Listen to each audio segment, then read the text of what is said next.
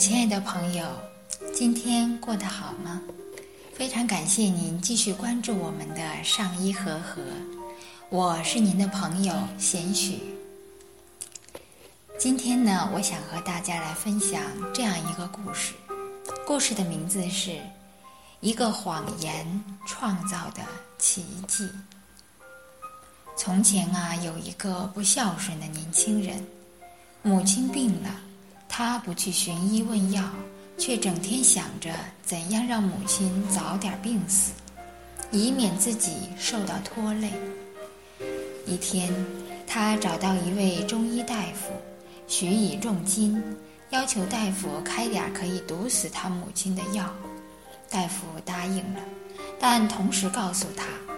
为了让别人以为他母亲真的是病死的，需要使用慢性毒药，而且要把毒药和在粥里，每天服用三次。年轻人带着药粉回家后，按照大夫的嘱咐，每天都装出十分孝顺的样子，服侍母亲的一日三餐。母亲哪里知道，他喝下的每碗粥里。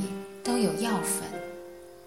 邻居们看到年轻人如此细心地服侍病床上的母亲，都夸他是个孝子。母亲见儿子突然变得这么懂事，也很高兴。年轻人更是心中窃喜，自己既换来了好名声，又能让母亲早点死去，真是一举两得呀。可是过了些日子，母亲非但没有死去，反而痊愈了，身体甚至比以前更健康。年轻人于是气急败坏地来到大夫家里兴师问罪。大夫厉声说：“我给你开的不是什么毒药，而是山药粉，对治疗你母亲的病有帮助，而且。”你母亲看到你最近突然变孝顺了，心里高兴，所以病就慢慢好。说完，又斥责道：“小羊为了感念母恩而跪着吃奶，乌鸦也知道反哺，而你竟然想毒死亲生母亲，是不是连禽兽都不如？我让你有了人人称颂的孝顺之名，你不感谢我？”反倒恶语责备我，还有比你更无知、更恶劣的人吗？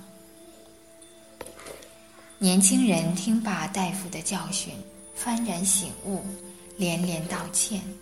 回到家里，他立即跪倒在母亲面前，坦白自己过往的罪恶，痛彻心扉地进行忏悔。从那以后，年轻人成了一位行孝道的善人。